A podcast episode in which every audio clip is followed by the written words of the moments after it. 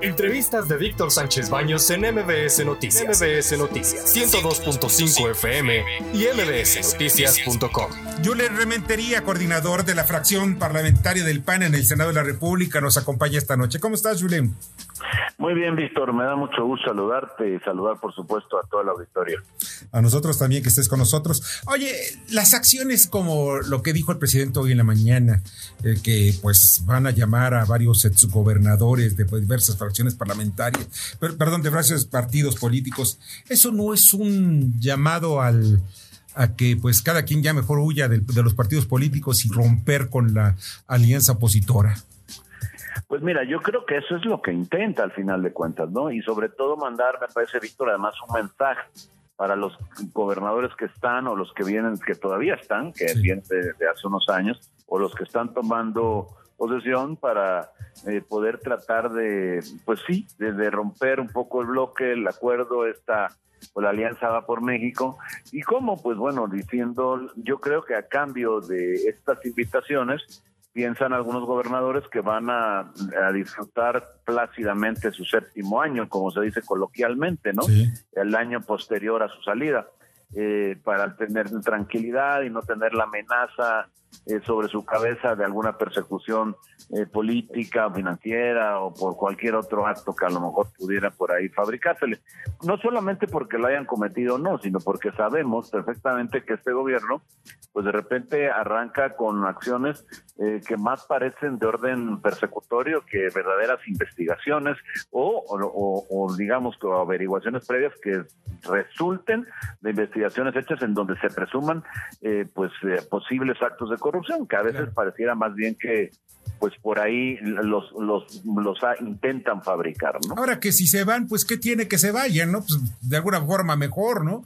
Que una vez se vaya de, se vaya eh, pues deshojando esta margarita que podría ser una margarita toda pues ya, ya. Mira, yo, creo, Víctor, que el que se vayan, como dices tú, pues ya que se vayan, que al final se iban a ir, pues si se van ahora, quiere decir que a lo mejor tampoco nunca estuvieron, o si estuvieron, estuvieron a medias, o no iban a estar, o no iban a... No tenían sus, sus principios ideológicos muy sólidos. Pues sí, e, evidentemente eso, eso está claro, eso es lo que dejan ver, porque pues no, no puedes pensar en alguien que terminando pues su administración, inmediatamente cambia de partido a una invitación para un puesto en donde claramente se ve, y a mí me parece que también de repente pues es eh, una, una postura que no los deja bien parados eh, con su dignidad, ¿no? Pero bueno, cada quien, cada quien su, su actuar y cada quien su historia, ¿no? Me parece. Lo que sí, es claro el intento del, del gobierno, de este gobierno, por este pues tratar de fracturar a la oposición. Lo que tenemos que hacer, los que estamos en la oposición, los que creemos que unidos podemos eh, impedir que México se siga hundiendo, que mm, prosperen iniciativas como las que está ahora en curso, específicamente en la Cámara de Diputados, me refiero a la eléctrica, en esta iniciativa de reforma al 25, 27 y 28 constitucional, pues que se pueda que se puedan detener y que se puedan contener y evitar que pues siga pues la desbandada de capitales nacionales y extranjeros en nuestro país y por supuesto con la consecuente eh, pérdida de empleos que supone, ¿no?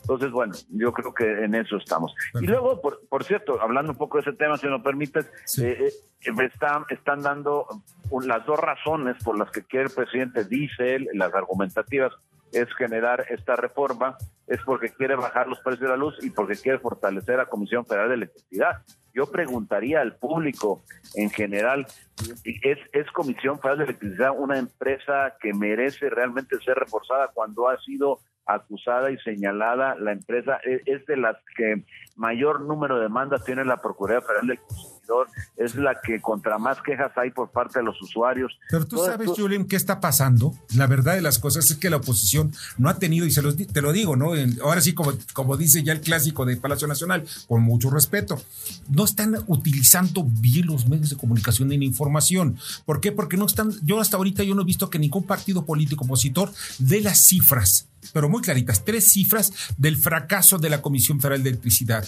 Nadie se ha puesto a decir cuál es el incremento que ha tenido la electricidad en México. ¿Cuánto es lo que pagamos? Porque hay gente de la clase media que yo, yo, por ejemplo, tengo alto consumo. Óyeme, toda mi casa está llena de focos de, de, de, de estos ecológicos que son de LED Y sabes algo, yo estoy dentro de alto consumo porque vivo en una colonia de clase media. Sí, yo creo que efectivamente esa tarea falta todavía por redondearla. Sí están preocupados los partidos, a mí me constan, yo he hablado con mi dirigente y estamos preocupados, está realmente ocupados también en hacerlo. A lo mejor lo que ha faltado es este ya materializar por las ideas que se tienen, ponerlas en práctica y difundirlas de la manera más profusa posible para que podamos estar en condiciones de, de decirle a la gente ¿En dónde, ¿En dónde está el beneficio de esta reforma? Pues en ningún lado, por supuesto. Eh, eh, eso, eso que dices tú del crecimiento de las tarifas es innegable. La ineficiencia de la Comisión Federal de Electricidad es por todos conocida. A ver, la única parte, Víctor, que funciona de la Comisión Federal de Electricidad es específicamente en donde le aporta dinero a partir de los generadores de energía que no son ellos, de las otras empresas, pues nacionales y extranjeras, que es en, la, en, lo que es, digamos, en, Comisión Federal Distribución o Transmisión, que es donde, pero en lo que es producción, en donde se dedican a generar electricidad, pierden dinero a raudales. Y si ahora les queremos encargar más chamba, pues más dinero van a perder. Y yo me pregunto, ¿se van a quedar además sin los ingresos? Que supone la, digamos que el aporte que se da de las que hoy de las miles de plantas pequeñas y grandes que generan energía en todo el país y que la energía y que cobran por el porteo de esa energía desde la Comisión Federal a todas esas empresas, disminuiría ese ingreso. y si no su objetivo es precisamente la confiscar esas empresas ya establecidas, hartarlas y que se vayan los, los inversionistas para quedarse con las instalaciones, yo podría pensar mal, Bernardo Sebastián. Oye, Yure, y también, ¿habría alguna empresa, estas empresas que ya tenían todos los sistemas para generar su propia electricidad, su propia energía, podrían llegar a ampararse porque pues con esta reforma supuestamente están, pues serían perseguidos, ¿no? Serían ilegales. Yo, ¿Qué tal, Bernardo? Primero que nada, muy buenas noches. Oye, claro que sí, por supuesto que hay un, les nace un derecho, pues, a interponer algún recurso legal precisamente porque es un atropello, es una ley eh, que tiene efectos retroactivos y sabemos que eso no es posible y que, por supuesto, va a generar, pues, un cúmulo de demandas que pues, pues provocarán un, pues, una sangría al erario público eh, pues, pues, para tener que pagar con ello. A ver, ¿qué pasó con el aeropuerto o la obra del aeropuerto que se estaba haciendo? Sí la pararon y sí calmaron, sí calmaron, digamos, a las demandas, pero a costa de qué? De pagar dinero, de comprometer el TUA y el aeropuerto de la Ciudad de México por no sé cuántos años más para poder pagar los compromisos que tuvieron que acordar justo por lo que dices, porque ya había contratos anteriores que legalmente pues se tenían que respetar. Aquí es el caso igual. Entonces no, no podemos pensar que esto va a ser así nada más gratis, eh, va a costarle enormes cantidades de dinero al, al país. Yo he, yo he dicho que puede llegar a significar la devastación económica de México, porque a ver, no es la industria eléctrica la que se va a ver afectada, no. es, la, es la economía del país. Supone a partir de, de los apagones, de la, de la falta de energía que habrá en el país, si le concedemos que las empresas, eh, digamos, distintas a la Comisión Federal de Electricidad producen alrededor del 20% de la energía, pues ese 20% simplemente deja de existir a partir de que la, reforma tenga vigencia, porque así lo dice el texto de la propuesta.